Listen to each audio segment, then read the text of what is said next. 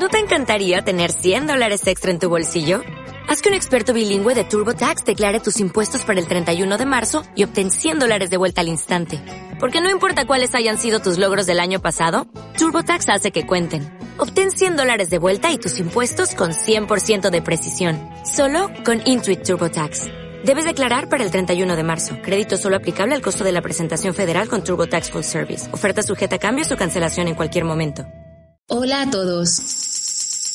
El Instituto Oncológico Virtual eh, surge de la incorporación de, la oncología, concretamente de la oncología médica, a la telemedicina.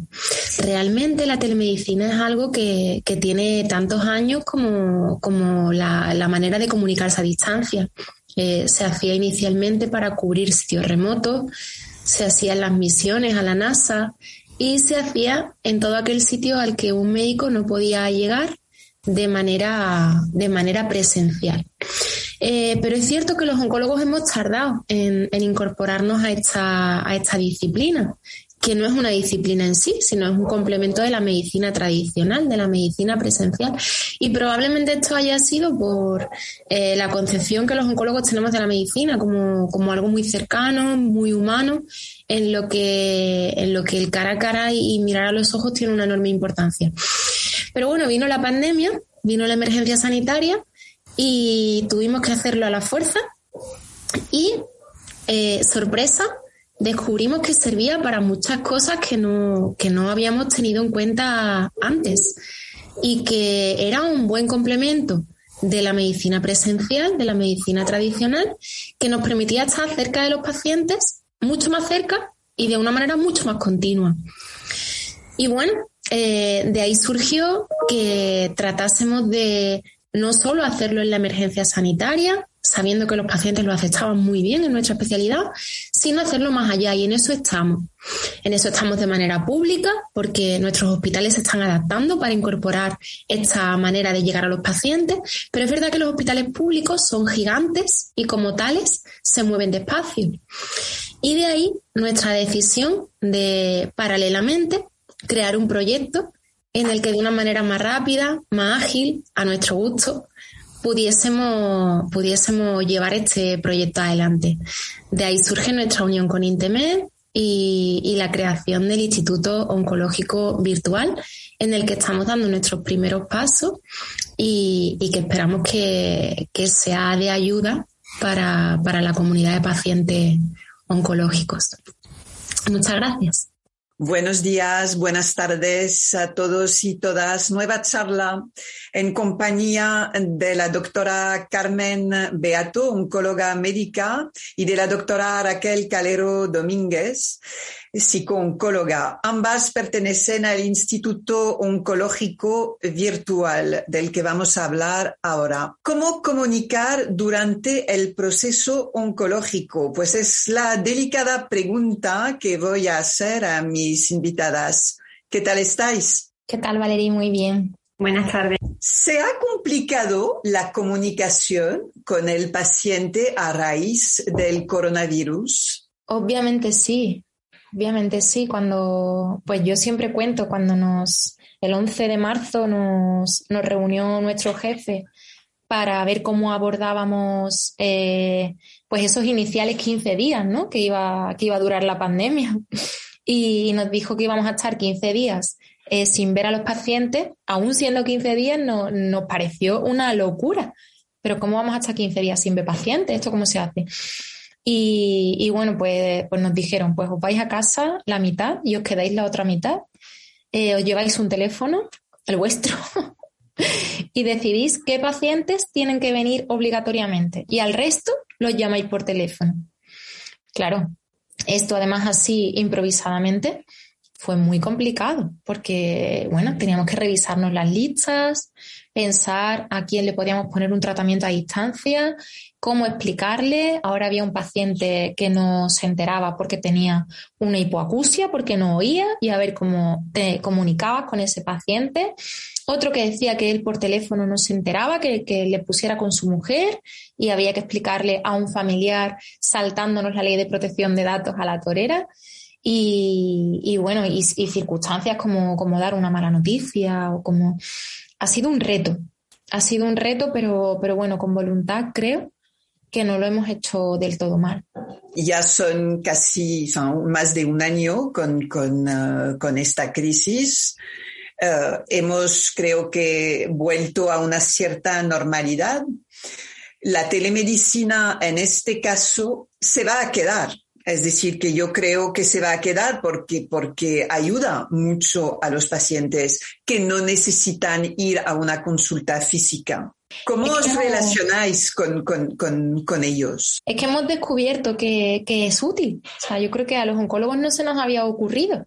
Eh, y no se nos había ocurrido porque pensábamos que esto no era para nosotros, que esto estaba muy bien para los dermatólogos, que veían una lesión en una tele y decían lo que tenía que tomarse el médico de cabecera, pero que esto para algo tan complejo mm, desde el punto de vista eh, humano como es lo nuestro no, no valía. Y sin embargo, a la fuerza Orcan y a la fuerza hemos ido y hemos descubierto que hay, que hay cosas que nos facilitan muchísimo la vida. Nosotros hicimos una entrevista en la Sociedad Española de Oncología Médica cuando parecía que finalizaba esa llamada primera ola sobre abril, final de abril, inicio de mayo.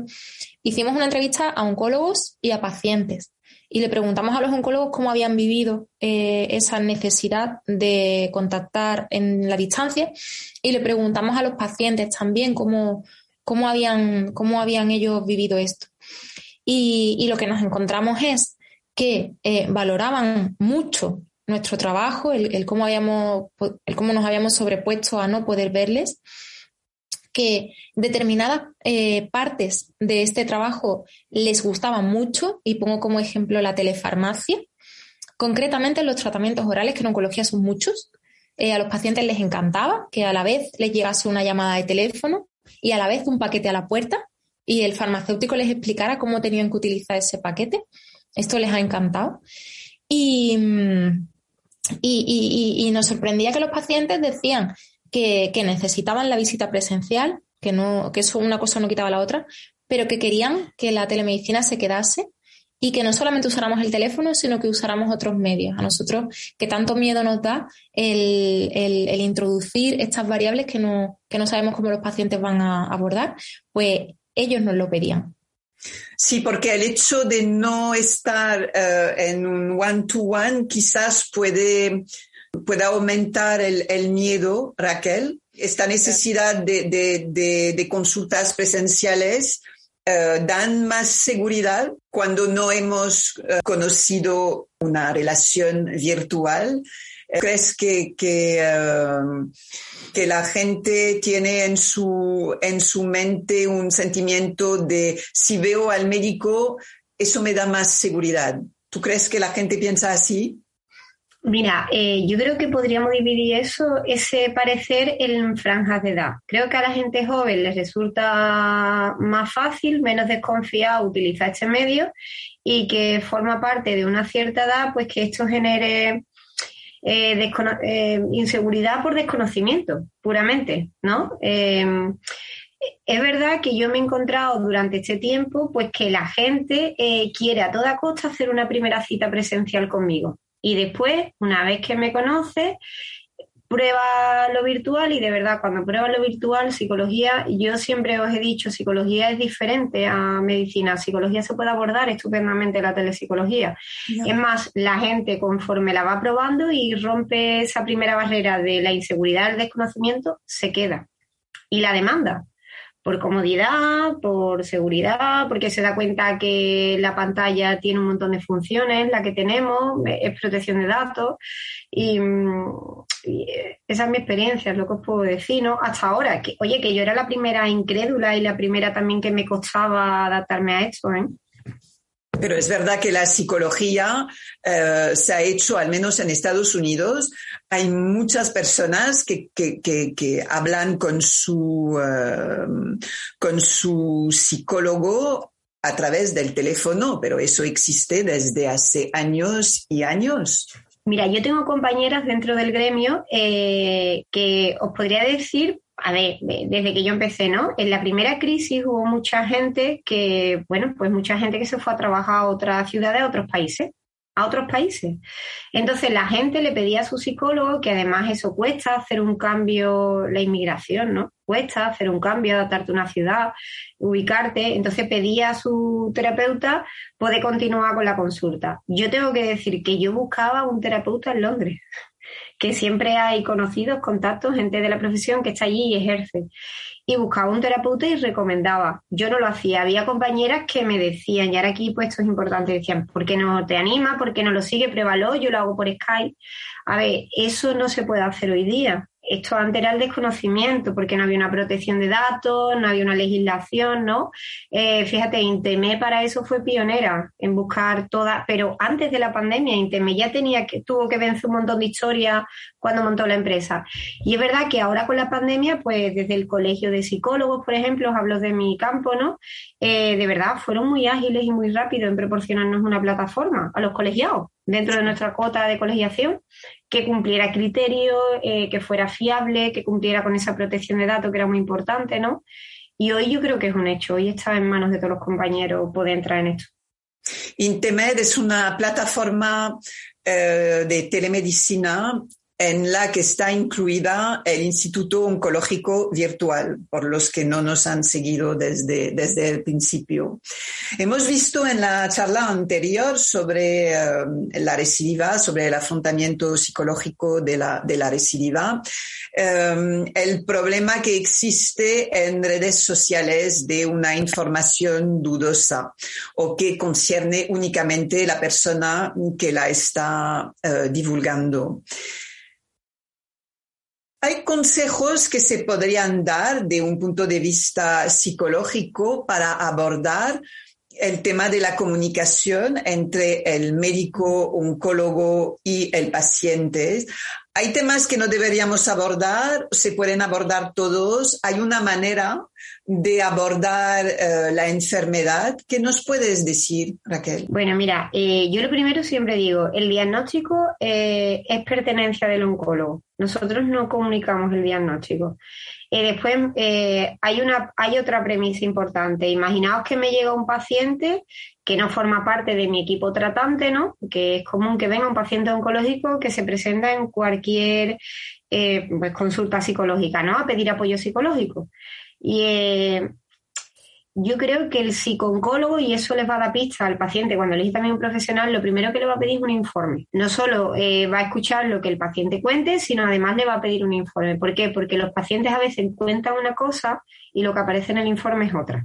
Y eso, pues yo tengo la suerte, pues estando con Carmen Beato al lado, la doctora Beato, ¿no? Pues que yo le voy a preguntar o que voy a tener la base de datos, el informe del paciente, ¿no? Porque manejamos una protección de datos en equipo.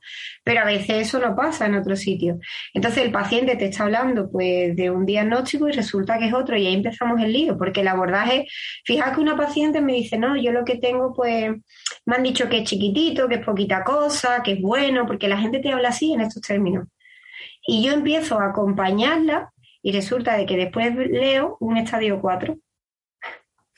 Pero entonces, Carmen, ¿eso significa que el paciente está tan eh, abrumado en el momento del diagnóstico o cuando entra en la consulta que no ha entendido nada? ¿O que no quiere entender quizás, que se queda con... Eh, o que hay una comunicación que es como de extraterrestre eh, entre ambas partes que no hablan el mismo idioma. ¿Qué pasa? ¿Cómo, cómo, es posible lo que acaba de contarnos eh, Raquel? No solo es posible, es, el pan nuestro de cada día. ¿Es, muy frecuente? Sí. Y yo siempre digo, se pueden hacer todas las cosas bien y que esto salga mal, como, como en todo en la vida.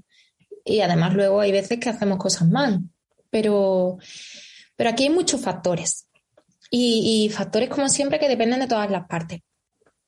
Hay, hay una parte eh, que depende del contexto, que nuestros contextos habitualmente son apresurados, eh, de, ver a un paciente en 15 minutos, de, y, y, ese contexto manda, ¿eh? Porque yo no me comunico igual con mi paciente cuando estoy en mi consulta mía, que yo le puedo dedicar el tiempo que considero, que cuando estoy en una consulta en la que la premura, eh, yo soy la primera que estoy estresada.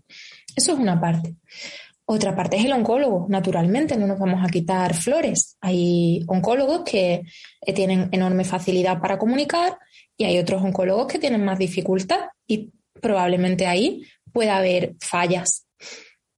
Y obviamente eh, hay otra parte que depende del paciente.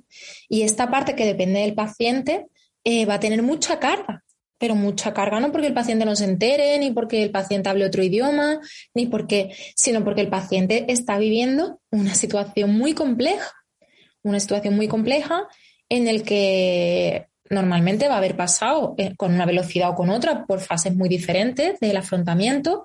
Ese paciente puede estar en su fase de ira, puede estar en su fase de negación, puede estar en su fase de lucha. y si yo en su fase de negación le estoy contando una película, pues él puede estar pensando en lo que tú quieras, pero yo me voy a curar. Lo que tú me digas está bien, pero yo Igual que, si está en otra fase de aceptación, pues lo que yo le diga, a poquito bien que yo lo haga, él puede acogerlo de una manera muy, muy sencilla. ¿no? Pero, pero el paciente está en una situación muy compleja. Y, además del paciente tenemos a la familia. Y la familia siempre está, eh, obvio, la familia quiere que todo esté normal, que, cuanto antes todo esté bien. Y la, y la familia lo que no quiere es dejar pasar esa información, ¿no? Entonces yo puedo tener una familia que está detrás del paciente y que eso es mi día a día. O puedo tener una familia que, está diciendo, bueno, sí, pero nada, que esto, ¿verdad? Que esto es en, que, le haga el tratamiento y esto se quita y a lo mejor lo que uno está intentando trasladarle al paciente es que esto es una enfermedad que yo no puedo curar, pero que sí puedo estabilizar, que sí puedo dar... Y la familia le está eh, haciendo la traducción simultánea de, sí, bueno, que hagas tu tratamiento y que esto en dos días está arreglado.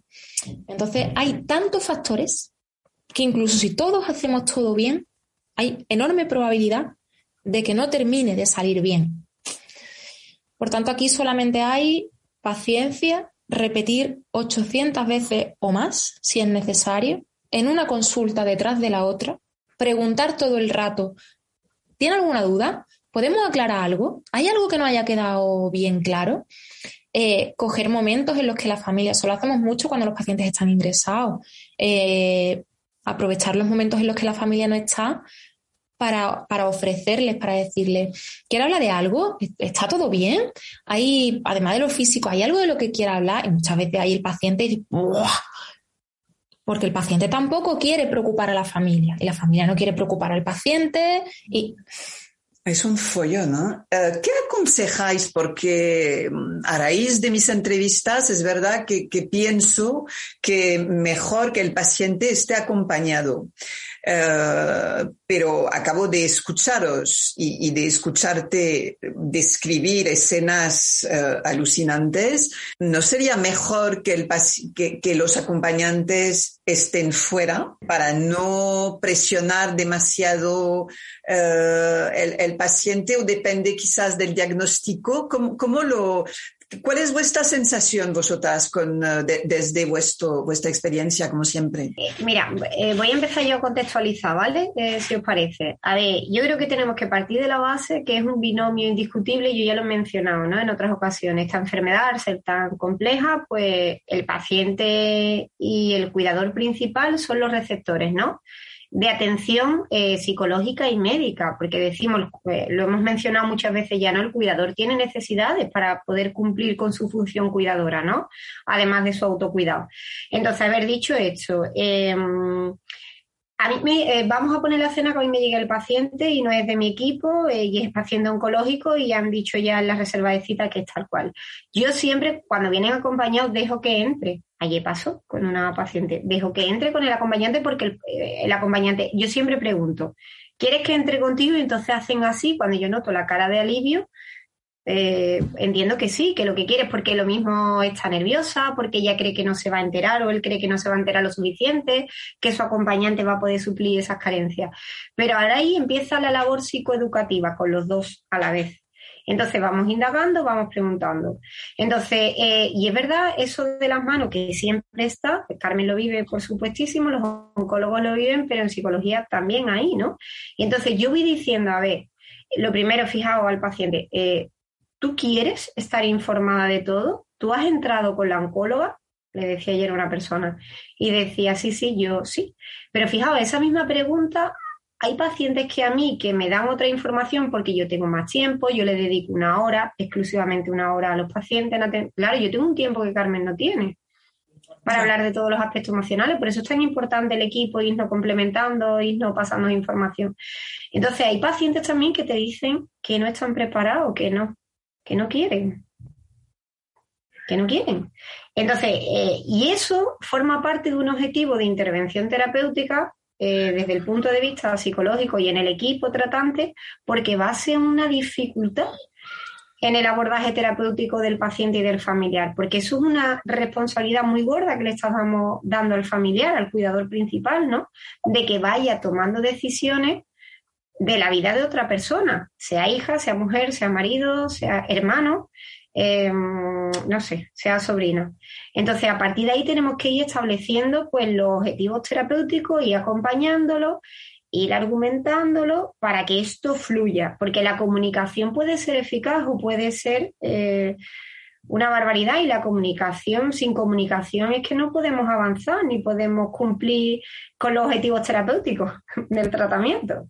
Con la telemedicina ¿Tenéis más tiempo que una consulta física? Yo tengo el mismo. Eh, ahora, a partir de ahí, la doctora Beato le dirá su parte, pero yo tengo el mismo. No, en teoría, la telemedicina, dicen los libros, debería ayudarnos a poder gestionar mejor nuestra consulta y ahorrar tiempo.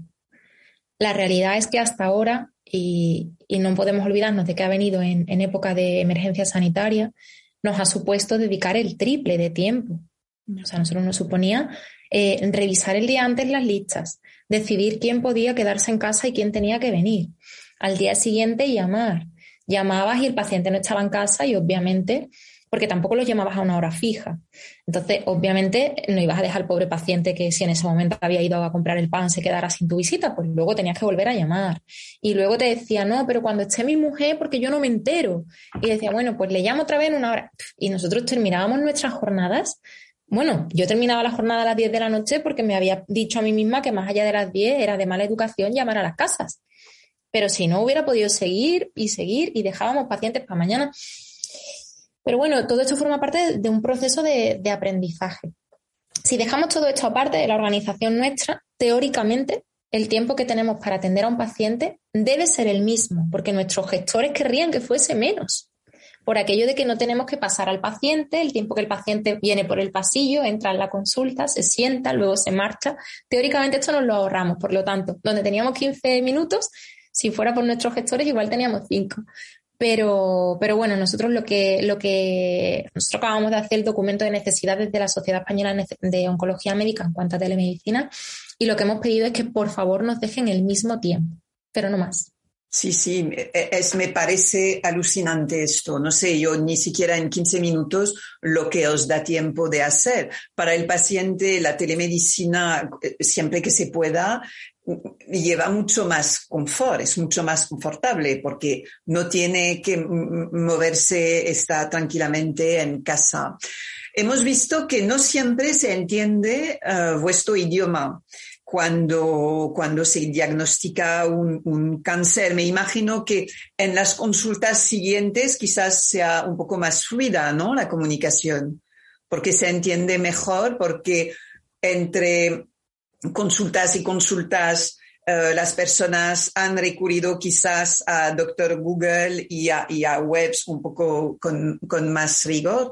Cuando se diagnostica, cuando se recibe el primer diagnóstico, yo tengo este feedback, eh, la mente se, nubla, es decir, es como... Eh, si, todo estuviera en, blanco, es como si la voz del oncólogo se, estuviera y, la mente del, paciente estuviera en otra sala, es decir, que hay como un ruido, que es el oncólogo que habla, y la persona que, que, acabamos de diagnosticar no, no, la información no entra en su, en su cerebro. ¿Sois consciente de, esto? Y eso es algo que hemos eh, tocado varias veces. No sería absolutamente imprescindible la figura del psicólogo en al menos en la primera consulta cuando hay este, este primer diagnóstico? Hay muchas necesidades sin cubrir y yo me quedo mucho antes. O sea, yo, yo me quedo en, cosas tan simples como, como la necesidad de que el equipo médico esté limitado, quiero decir. Eh, si yo sé que en mi primera consulta eh, yo no voy a poder dar toda la información o el paciente no va a poder eh, metabolizar toda esa información, pero yo sé que yo voy a estar en la segunda consulta, pues yo ya sé la segunda consulta desde dónde cogerla. Y yo ya sé en cada consulta dónde tengo que ir. Y si me tengo que dedicar un rato a hablar con la mujer del paciente porque no termina de entender la situación y está dificultando, siempre estamos hablando de dificultades. Yo me, gustaría dejar muy claro que la familia es fuente sobre todo de facilidad para el paciente, pero que ahora estamos hablando de, de, las cuestiones en las que puede añadir una dificultad, ¿no? Pero aquí hay, hay todavía cosas más importantes, o sea, no más importantes, más básicas, que es que ni siquiera siempre es el mismo oncólogo el que va a ver al paciente, con lo cual no tengo una figura de alguien que me soluciona la necesidad emocional, psicológica, la figura del psicooncólogo, que yo ahora pasaré el testigo a Raquel, sino que es que además ni siquiera mi figura puede de soslayo suplir esa ausencia, porque, porque ni siquiera voy a ser yo quien vea siempre al, al paciente. Eso es una de las cosas que nosotros eh, intentamos, intentamos cambiar en nuestro proyecto personal. Eh, es un poco de donde surge nuestro proyecto personal, de ver que hay cosas que, que, los hospitales intentan. O sea, nosotros todos trabajamos en la medicina pública y somos conscientes de que nuestros hospitales lo intentan, pero son gigantes y van muy lentos. Y, y bueno, yo, yo no puedo hacer que siempre sea yo la que veo a mi paciente, yo no puedo hacer la que, yo no puedo tener a Raquel allí porque no la tengo. Y de ahí nuestro proyecto personal de, de, de una oncología en la que yo pueda dedicar tiempo al paciente, en la que siempre sea yo quien va a ver al paciente, en la que tenga la figura de Raquel al lado para cuando haga falta, igual el paciente en un punto no la quiere, hay veces que ocurre, y sin embargo en otras lo pide a gritos es importante puntualizar algo, es decir, que la mayoría, la gran, gran mayoría de las personas que padecen cáncer nunca han estado eh, buscando información sobre la enfermedad antes de que les toque. Es decir, que entran en un mundo, es como si ahora eh, vamos en un país extranjero y que no hablamos el idioma y que nos dejan, eh, eh, por ejemplo, en China, nos dejan ahí y nos dicen, búscate la vida. Es decir, que es un mundo absolutamente desconocido para la gran, gran mayoría de las personas diagnosticadas. Entonces, eh, es muchísimo la, información que hay que, comprender y que digerir. Raquel. Pues mira, eh, yo me quedo, fíjate, no con mi figura, lo que ha dicho Carmen, no tan importante. Eh, fíjate que no siempre sea el mismo oncólogo, ¿no? Con la seguridad que me da tener una persona de confianza, de referencia, que además fue el que me dio, entonces, fíjate, ¿no? Empatizamos por un momento con esas criaturas de a mí me dan un primer diagnóstico, lo mismo, oye, empatizo con esa persona eh, y al siguiente día tengo a otra. Sí, sí, eso me, ha llamado la atención y me, gusta que lo, que lo, lo hayas eh, dicho. Sí, sí. Entonces, es que a partir de ahí, que verán, ni psicólogo ni nada, ¿no? Es que si el oncólogo pudiera cubrir esa función, es que además es humana, humanitaria, de recoger, de acompañar, ¿no? Que siempre decimos, pero bueno, lo decíamos en la otra entrevista, ¿no? Esto es de la teoría a la práctica.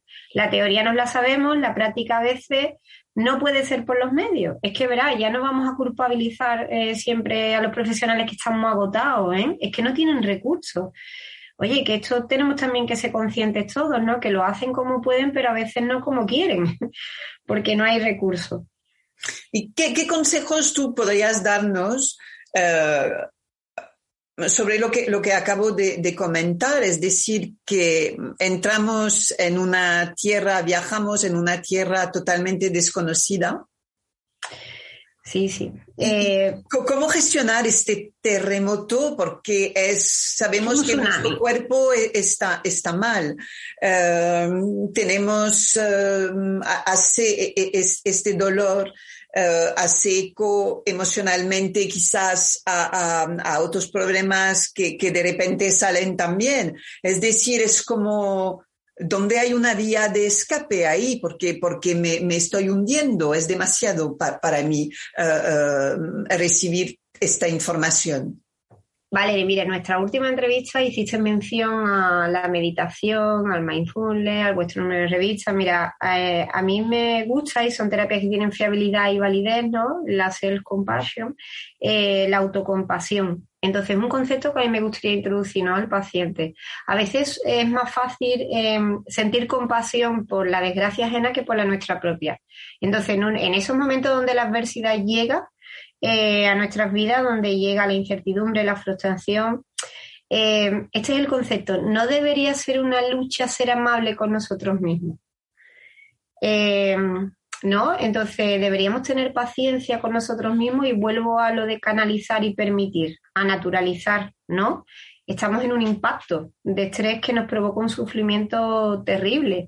Em, a ver, mira, dicho esto, eh, y también quería introducirlo en algún momento, ¿no? Hay pacientes que sienten como que son responsables de su enfermedad o que por culpa de ellos está sufriendo la familia, ¿no? Eh, y por culpa de ellos ahora, pues, no sé, hay proyectos familiares de trabajo, eh, de estudio los hermanos y tienen ahora pues que claudicar o que parar porque se han centrado en la persona, ¿no? Y esto también es el pan nuestro de cada día, ¿no? Y entonces ahí tiene sentido lo de la autocompasión, ahí no nos podemos exigir más, las cosas son como son, ni como nos gustarían ni como deberían ser.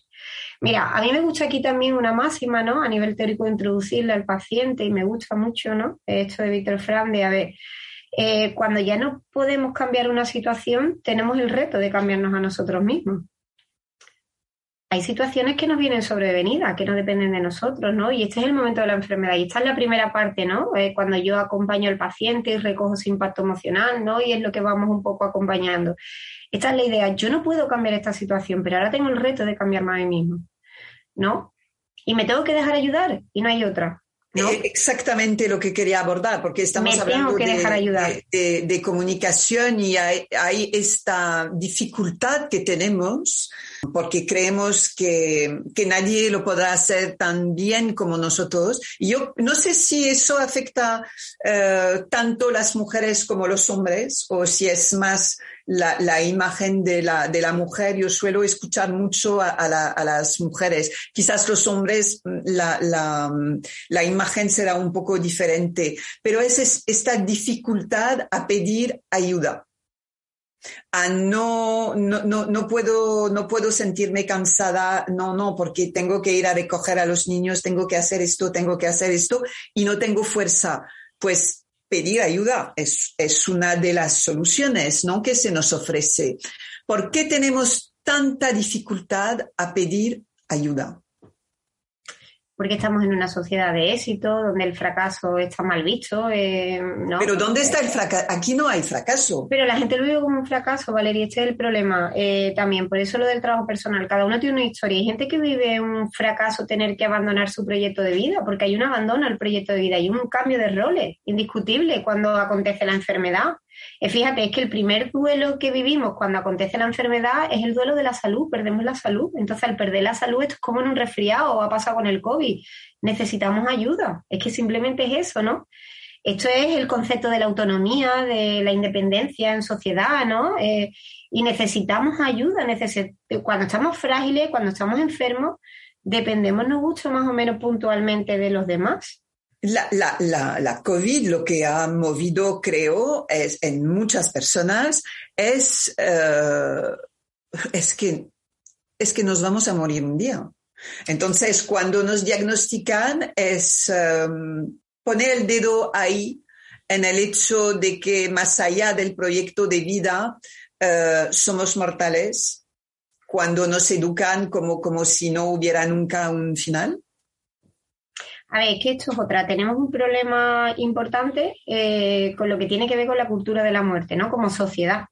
Y esto ya no tiene que ver con oncólogos, ni tiene que ver, tiene que ver como sociedad, ¿no? Es la sociedad de la juventud, del no envejecimiento, del éxito, de verdad, del éxito, ¿no?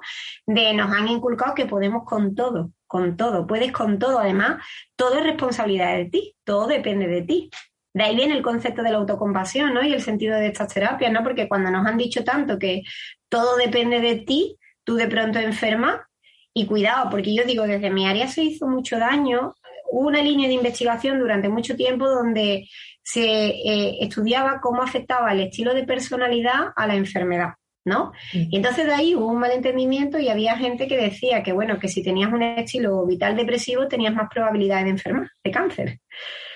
¿Vale? Nada más leo de la realidad, porque después hay mucha gente y hemos visto socialmente, volvemos a las personas públicas, ¿no? Pues optimistas vitales y han fallecido. Sí, por desgracia, sí. Y no que todos fallecemos. y no tenía nada que ver con eso. Entonces, responsabilizar a una persona encima y sentir una persona que no solo es culpable de su sufrimiento, ojo, que a la vez, sino de, toda una familia sufriendo por ella o por él, es muy complejo. Entonces, oye, pues ahora que tenemos este medio de poderlo hacer público a los oyentes, a los que nos estén escuchando, eh, de verdad un poquito de autocompasión, ¿no? Eh, que no debería ser una lucha, ser amable con nosotros mismos. Ese es el primer punto. Estamos aquí y, y hay que afrontarlo. Entonces, oye, tenemos el reto ahora eh, como ya la enfermedad no es reversible, estamos aquí en este proceso, el que sea, ¿no? Localizado, avanzado, pues con todo, en todas sus fases, ¿no? Tenemos el reto de cambiar a nosotros mismos. Porque la enfermedad forma parte de la vida, a todos nos puede pasar. A todos nos puede tocar. Y además. Sí, Carmen, eh, ¿tú notas un cambio en tus pacientes eh, con el paso del tiempo? tú ves que eh, su personalidad cambia, que sus prioridades cambian. Eh, ¿Notas esto? A ver, claro, e, es que con alguna frecuencia queremos ver al paciente como un paciente, o sea, el rol único de paciente y el mm. paciente no es un paciente. O sea, el paciente es una persona, yo, que mañana me levanto y tengo una convulsión y de repente tengo un glioblastoma y me voy a morir en un año. O sea, y, yo sigo siendo yo. Yo con mis cuatro trabajos, con mi niña que apareció hace un momento, que me dice mamá, mamá, con mi madre que lo pasa mal por cada cosa que ocurra, y de repente yo ya soy un paciente, tengo que tener, tengo que hacer mindfulness, que no lo he hecho en mi vida porque he tenido cuatro trabajos, y de repente tengo que saber hacerlo, que no sé, y tengo que aprender y de repente tengo que ser prácticamente vegano porque si como carne pues eso mal y si me como el croissant por la mañana que es lo único que me apetece en todo el día pues también mal, tampoco es cierto. Y además tengo que, estar contento, tengo que estar contento, ojo, porque si no estoy contento, eso también va a deteriorar mis posibilidades, tal. Y, y, además es responsabilidad mía que esto vaya bien. Y oiga, no, no, no, que si eso no lo sabía hacer ayer que estaba bien, hoy que tengo un problema encima, no me pidas tanto, que yo soy la misma que era ayer, además con una enfermedad, pero tengo la misma hija que tenía ayer, la misma madre que tenía ayer, eh, los mismos cuatro trabajos que, que yo, como soy única y nadie puede hacer mi trabajo, pues estoy pensando que en la clínica se está cayendo todo a trozos, que tampoco, pero o sea, y tenemos esa creencia de que el paciente de repente ya solo es paciente y se tiene que dedicar a comer verdura, a hacer mindfulness, a tener una vida pacible y todo esto cuando está en plena crisis vital y se está cuestionando la vida. Entonces, bueno, eh, si se ve evolución, claro que, se ve evolución, claro que se ve evolución. Yo el primer día, cuando la familia siempre invariablemente me dice, ¿a que tiene que estar contento? Le digo, mire, no, no tiene que estar contento. Tiene un problema y, cuando a mí me toca la lotería, estoy contenta. Y cuando tengo un problema, estoy preocupado. Y ni al, ni al año de que me toque la lotería sigo contento, porque me he hecho la idea, ni al año de empezar este problema voy a seguir. O sea, vamos a ir poco a poco, vamos a ir solucionándole el problema en la medida en que le vayamos solucionando el problema, en que todos solucionemos el problema juntos. El paciente irá dejando atrás este no salir de casa, esta preocupación pero también los que estamos alrededor queremos normalidad para nosotros mismos, porque también estamos atravesando un momento muy duro. Y si todo va normal, es como que es menos duro. Entonces, vosotros cuando recibís la, la, persona con cáncer, yo intento no utilizar la palabra paciente justamente por lo que, lo que acabas de decir, es decir, que eh, no, hay seres humanos que padecen una enfermedad. No, mm, el, cuando utilizamos paciente a mí me da la sensación de que ya no son nada más que eso. Y, y, no es así, es decir, que son personas que padecen una enfermedad. Entonces, cada vez que puedo evitar la palabra paciente, lo, intento, pero bueno, no siempre es fácil. Vosotros cuando tenéis a una persona eh, que, y, tú particularmente, eh, que entra en tu despacho, en tu consulta, eh, por primera vez, tú antes de, hablar de los resultados de, por primera vez no, pero de los resultados de la biopsia, de todo esto, antes sabes de dónde viene esta persona, cuál es su perfil, su situación familiar, laboral, eh, cosas que, quizás yo sé que Raquel lo pregunta en la primera, en la primera conversación para poder saber dónde, cómo, cómo se van a desarrollar las consultas. Tú supongo que, que, no tienes ni el tiempo de, de hacer como esta, esta pequeña investigación para saber ¿Cómo vas a anunciar el diagnóstico o no? Porque me imagino que una persona que acaba de perder su marido, por ejemplo, y a quien le diagnostican un cáncer, se va a hundir eh, quizás más que una persona un poco más estable emocionalmente hablando. Claro, claro, no, no sabemos esto a priori, obviamente. Eh, yo creo que esto es un poco como cuando, cuando conoces a, una pareja, ¿no? Hay muchas cosas que no sabes y al principio, pues la única manera de conectar es intentar tener verdad. Es intentar que antes de preguntarle a esa persona ni de explicarle cuatro mil historias, pues tener, tener un contacto visual, eh, transmitirle de la manera en que cada uno sepa yo siempre les digo, bueno, yo me presento por mi nombre, les, digo quién soy, les digo que a lo mejor no siempre voy a ser yo quien les vea, pero que sí, que voy a ser su persona de referencia, que me pueden buscar cuando lo necesiten. Y que, y que bueno, que vamos a empezar haciendo la historia clínica para que yo sepa por dónde empezar y cómo les puedo ayudar. Y esa es un poco, ese es un poco el inicio. Y después, a partir de ahí, pues, pues los años de profesión te ayudan te ayudan a, ver, a ver venir. Yo siempre que alguien me dice por detrás, siempre les digo, o cuando alguien quiere hablar conmigo, la familia, antes que vea al paciente, siempre les digo, tranquilos que vamos a ver. O sea, que vamos a dejar que la consulta fluya y yo voy a ver lo que el paciente quiere saber, hasta dónde quiere llegar. Ante la duda voy a ser prudente y poco a poco, poco a poco nos vamos a ir conociendo y vamos a saber cuál es el camino. Pero, pero claro, esto luego tiene muchos matices y luego está la cuestión del tiempo y la cuestión de que no siempre eres tú quien va al paciente y que las cosas no son, no son ideales. ¿Recuerdas tus primeros eh, años, meses de, médico oncólogo, eh, médica oncóloga? Eh, ¿Lo comparas con ahora? ¿Qué ves? ¿Cómo, cómo, cómo, cómo te sientes? ¿Cómo lo, lo, has vivido esto? Porque supongo que al principio, aunque hagáis estudios hay cosas eh, para cuales no estáis preparados. Es difícil, es una, la oncología es una especialidad eh, muy difícil. Eh, ¿Tú recuerdas de, tus primeros pasos en esta especialidad? Sí, claro, claro que lo recuerdo y, además lo recuerdo cada día cuando veo a los residentes y cuando veo a mis compañeros más jóvenes, ¿no? porque te das cuenta que todos tenemos una, cada uno somos completamente distintos, pero todos tenemos una misma manera. Y que además no necesariamente, yo cuando los pacientes dicen, oh, un oncólogo muy joven, no necesariamente es una mala suerte encontrarte en el camino un oncólogo muy joven, porque, porque tenemos capacidades distintas a edades distintas. Y además, como en los hospitales grandes habitualmente nos mezclamos, un día te ve el joven, otro día te ve el más mayor, pues yo siempre le digo a mis pacientes que intentemos sacarle a eso lo mejor, que tiene buenas cosas.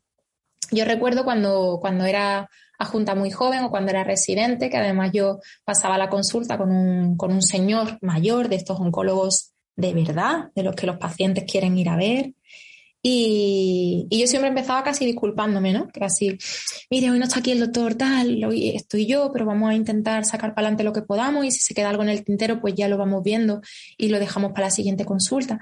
Y, siempre me encontré muy buenas actitudes, ¿eh? No recuerdo como todo, ¿no? Siempre hay.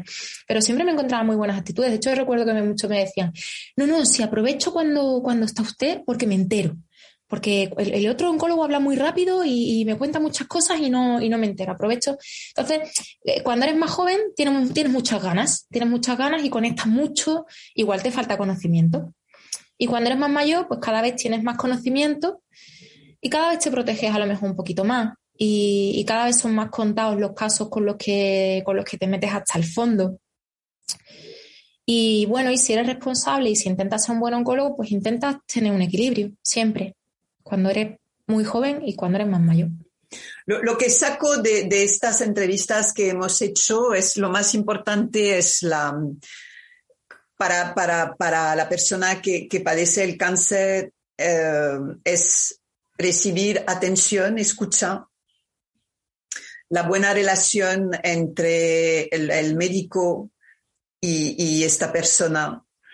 Poder tener otra escucha que es la del psicóloga, que también tiene que escuchar y no tener eh, respuestas eh, hechas, porque cada persona es diferente, como cada tumor es diferente, cada persona es diferente y necesita una atención personalizada. No solamente la medicina y la, oncología tiene que ser personalizada, sino el tratamiento humano tiene que ser personalizado. Para, para acabar, ¿qué, qué, cómo lo veis vosotros? ¿Qué, ¿Qué podríais añadir a todo lo que hemos dicho? Yo solo diría que, que quizá en esta entrevista hemos hablado de las dificultades, ¿no? Esto es como, pues yo siempre digo, como cuando te peleas con tu pareja y, le dices todo lo que no te gusta. Y eso no significa que no haya un millón de cosas que te gustan.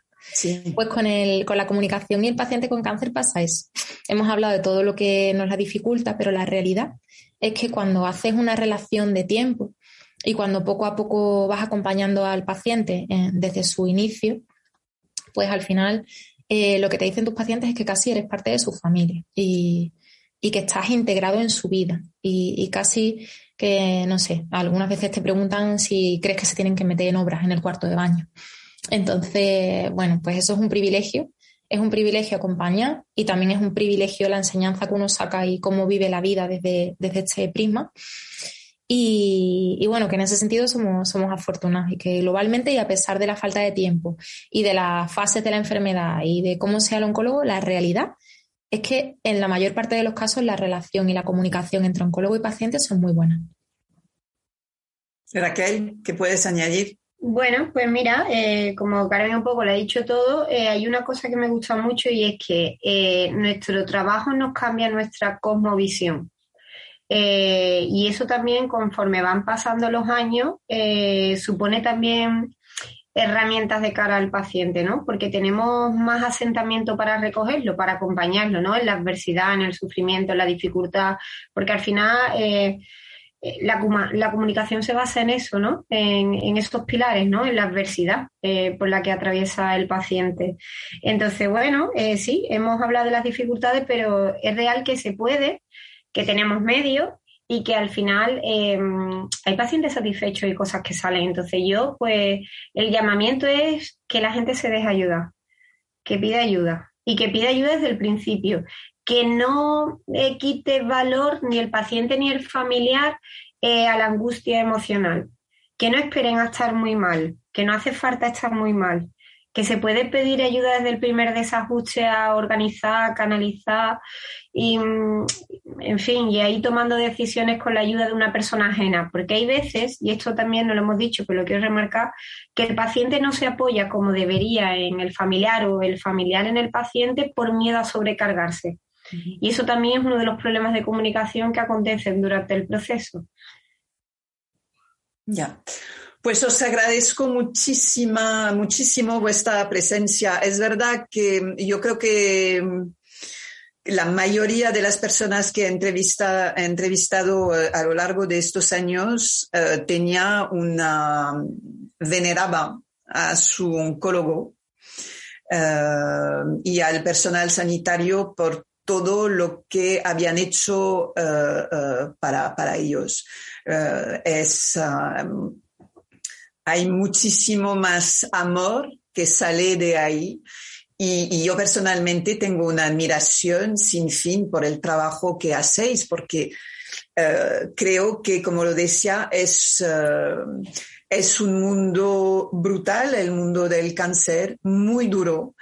Y enfrentarse a, este dolor todos los días, eh, tanto tú, Carmen, como tú, Raquel, eh, es de, admirar. Yo es que francamente lo, veo muy, muy difícil.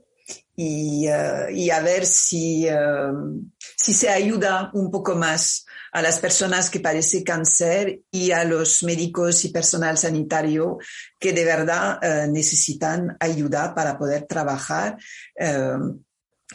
mejor y con más dignidad también. Yo creo que, ya es el momento, sobre todo cuando vemos todo lo que ha pasado eh, estos últimos meses. Muchísimas gracias, os mando un abrazo muy fuerte. A ti siempre, lo hace súper fácil. La verdad es que me dará como pena. Mira que me da como pena, ¿no? Porque yo seguiría hablando contigo muchísimo, ¿no? Seguiremos. Compañero. Seguiremos. Muchas gracias, Valerín. Gracias. Gracias, Raquel. Buena tarde.